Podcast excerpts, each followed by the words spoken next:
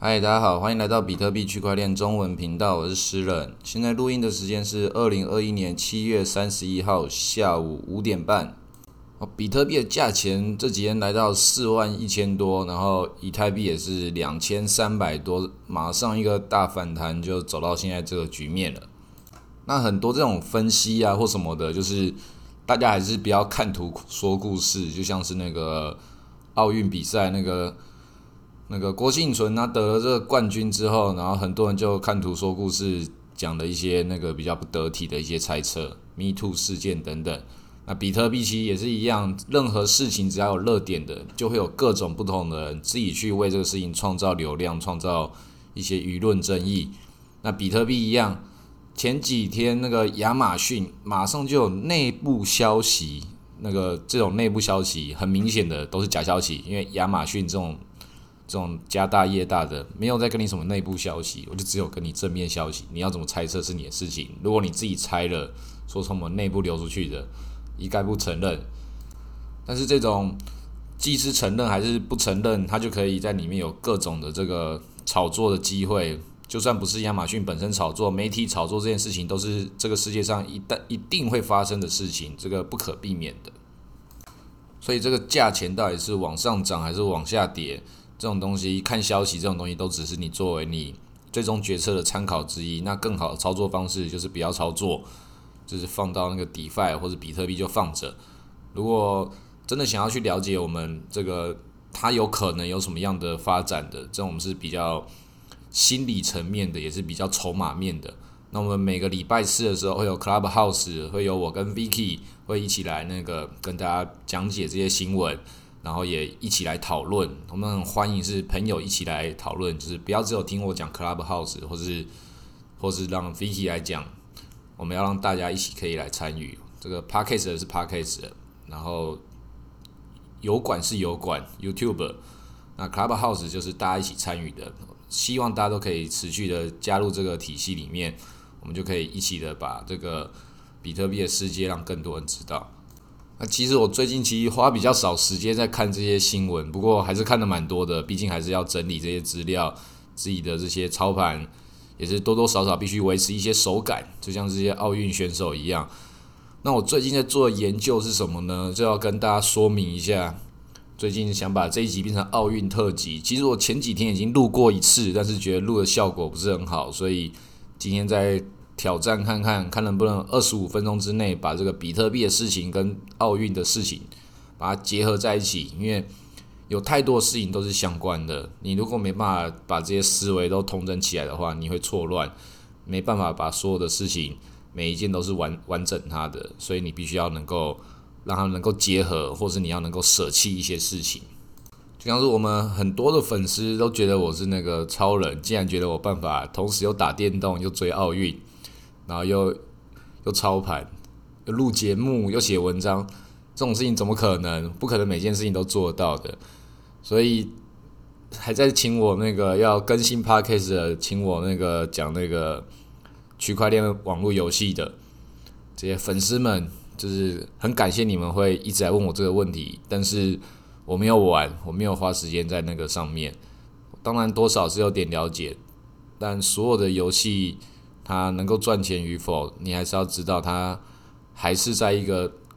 庄家设定好的那个圈圈里面，一定就是那个需求比供给还要多，他就自己创造这个体系，告诉你这样子可以赚钱，那你就加入了。那是不是真的会如你所愿的话，这个就当然就是不一定了。大部分人都还是要赔钱，还是要先接受这个事实。那既然你都已经知道这些结果了，那你就要评估的是，你是哪一个梯队的玩家，你是什么样程度进来的？那当然越早进来的风险越低，然后后面的回报越大。但因为你是很早进来，它还不成气候的时候，你是不是要去推广它？那又是另外一种风险。所以要玩这种游戏的话，它都是你要去自己要承担的一个一个地方。就像是所有的奥运选手，所有的运动选手，全部都是一样，从小就开始训练。如果说他最后没办法得到金牌或者什么的话，这种事情实在是非常的苦啊！很多人这个这个训练并不是，并不是快乐的。那这次的这个奥运，为什么成绩可以这么好？这么多的不同的选手都挑战银牌、金牌、铜牌，都一直拿，全台湾的那个情绪都疯魔了，都高潮了，都比我们的这个币圈还要更夸张的。啊，有在币圈的人就是哇，你要追奥运，然后比特币这几天又暴涨，这是非常的欢欣鼓舞啊！整个整个台湾岛都开始狂欢起来了，然后大家就要思考这个疫情是不是也要跟着在在解封？到底是要发生什么事情呢？我们活在一个很魔幻的世界啊！那其实不管是奥运还是我们的这个比特币这种金融监管的这种事情，一直都发生很多的这个大家在争论。政府在之中要扮演什么样的角色？那其实我们必须要讲的很老实的一句话，就是不用去依赖政府，因为政府本来就是不可信赖的。那以那个比特币的玩家，很明显，不管政府怎么监管，你的投资还是在你自己的个人责任上面。那我们也可以看到这些体育选手，这些非常优秀的这些表现。大部分大家也都可以知道，说国家当然有国家提供的这个付出，因为每个人能够生长在这块土地上面，你永远都还是要靠整个社会的力量去搭建起来。但那个社会搭建起来的力量，它不代表说一定是来自于政府，因为通常政府在中间，它一定会有能源的消耗。你不管什么样的税金走到那个系统之中，就算里面有一些奉公守法的人，但里面也有贪污的人，就算全部都是奉公守法的。的好公务员好了，也不代表他们是聪明的，能够把这些资金能够好好的运用。我们看我们各种的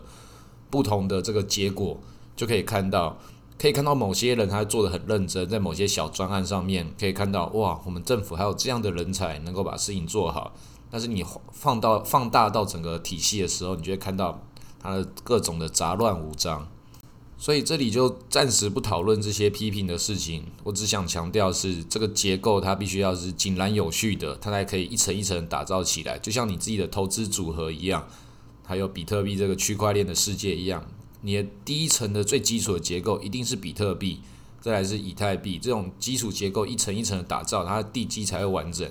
就像是这个体育一样，你这个参与这个体育的人口基数要够高，它才可以搭建到一个新的体系。变成说是从中筛选出一些聪明的人、天才，很适合这项运动的人，再好好的培育他。但是最终，我们不管如何评论这个系统、评论这个体系，最终还是要回到选手本身，他们自己在这个场上在运动，包含在他们人生的训练之中，这都是一个很长期的一个马拉松行程，就跟你的比特币投资一样。你如果没办法扛起这个马拉松的这个艰辛的话，你就也得不到那样的获利。那你要想这些体育选手，他们多么了不起？多少的人是扛了一整年，扛了好几年，全村人的希望，然后最终就在奥运的时候决定他能不能得牌，这个压力有多么巨大。然后你也看到这些人，他们真的在场上的时候所表现出来的是那种自在，就是我就是来挑战我自己的这种心态就对了，就是不在乎其他的事情，只在乎自己有没有好好的表现，这样的心态才是能够。把事情能够走到一个自己能够没有遗憾的状态。那比特币的投资是很漫长的，这个牛市的这个 party 会在什么时候结束？搞不好就在这几天，也有可能会继续往往下冲。那我们现在这个体育赛事也是一样，奥运它也不是只有今年有，每四年也都会有。但是对那个所有的这个选手来说，奥运可能没有几次。那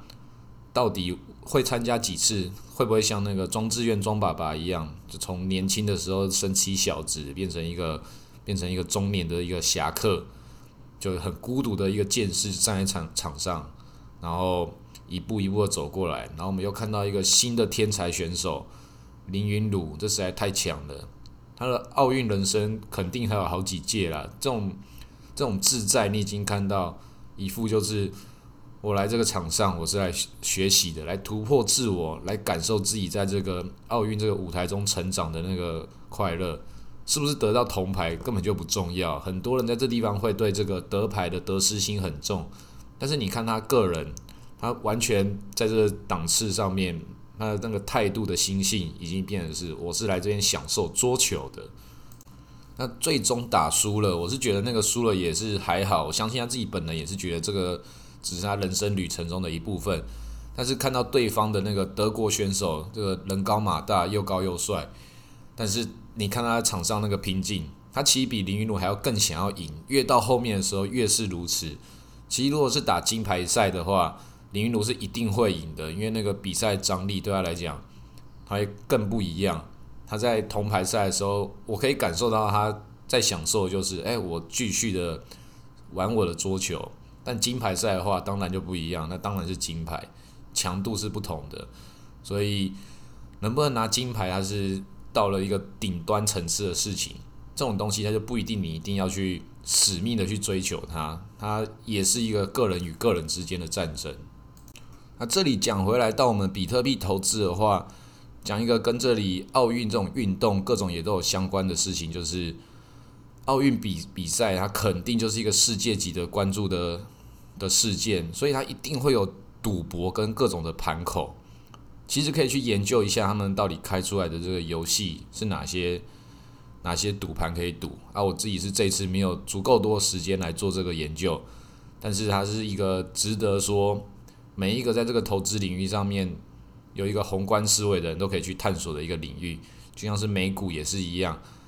这种资金流动的这个全世界大规模的的移动，一定都要关注。那只是你有没有那个时间跟能力关注到那一块？其实每个地方它都是息息相关的。那在奥运选手对他们来讲也是一样。如果说在这个运动之中已经到了一个顶尖的层级范围的时候，其实应该都要有复修一些其他的运动，你才可以开拓你自己的这个视野。像是那个篮球选手内许 NBA 的太阳队，很多人的这个心中的传奇英雄。他其实自己是一个足球高手，对他来说，为什么他可以传球传那么漂亮？因为他本来是用足球在玩，他的视野是好几个不同的思维的层次的，他有两种不同体系在他脑袋之中，他知道他该怎么做。那就像是很多是美股的玩家，他们进来这个比特币的世界的时候，有很多高手在那边玩的不亦乐乎，整个赚翻了、赚饱、赚烂了。你自己看，里面最强的其中一个 FTS 的这个爆炸头，年纪轻轻，跟这些奥运选手年纪差不多，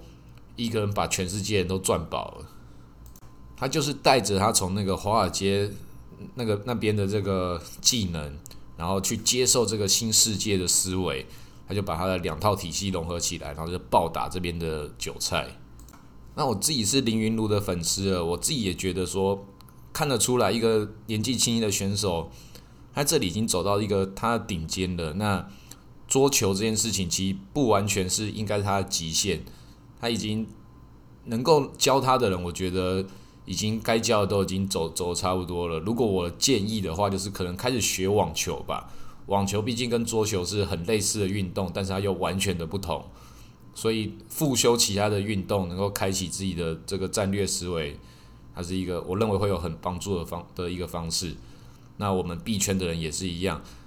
不用在这个时候还要继续往下探索一些，是不是一些很奇怪一些玩法，什么 baby cake 这种 baby 豆菊 baby pig 各种这种太内在细节的事情，它会变成是你的专注力会不够用。但是在里面本来就赚得到钱的玩家，那就好好的继续磨练自己，搞这种有的没有的这种小币的这些。撸羊毛的事情，那也是一笔很丰厚的收入，但是不是每个人都可以玩。但它诱人的地方又在于，其实每一个散户也都可以参与，只不一定会赚到钱，大部分是赚不到钱的。但是这就是这个游戏好玩的地方就在这里，人人都可以参与。其实就跟运动一样，大部分的运动，奥运的运动都是一样，每个人都会跑步啊，为什么有人就可以跑到这个冠军？每个人都会骑脚踏车，为什么有人就可以骑到金牌？那当然就是每个人去真正在玩的这场游戏，完全是用不同格局。那这次奥运，我觉得最厉害的是那个自行车选手，那个实在太屌了。剑桥女博士，她一个人就直接得到金牌，远远甩过第二名。然后第二名完全以为自己是金牌，因为他完全没有看到前面的人。他一个人用他自己的数学，他的习惯，把这些事情全部算了，他自己。在他自己本国练习，跟在那个当地的天气啊，他的该补充多少热量、水分，他都算过了。但是也讲，这并不是什么数学，这只是生活中的一一点习惯。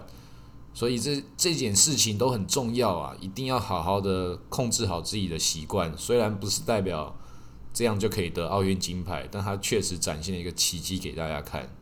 所以，任何做投资的人，或者任何在这个世界上生存的人，都要去尊重这个宇宙的不确定性，跟这个宇宙的规律、规律性存在，随机性也存在。所以，这个宇宙是很伟大、很可怕的。大家都好好的去接受自己每个人在这个世界中的角色，还有你自己可以努力的地方。就像奥运，就像投资，所有事情都是如此。就像是我录 podcast 也是如此，就是继续录。马拉松式的告诉大家现在发生了什么事情，继续的表演给大家看。好，那今天录到这里，谢谢大家。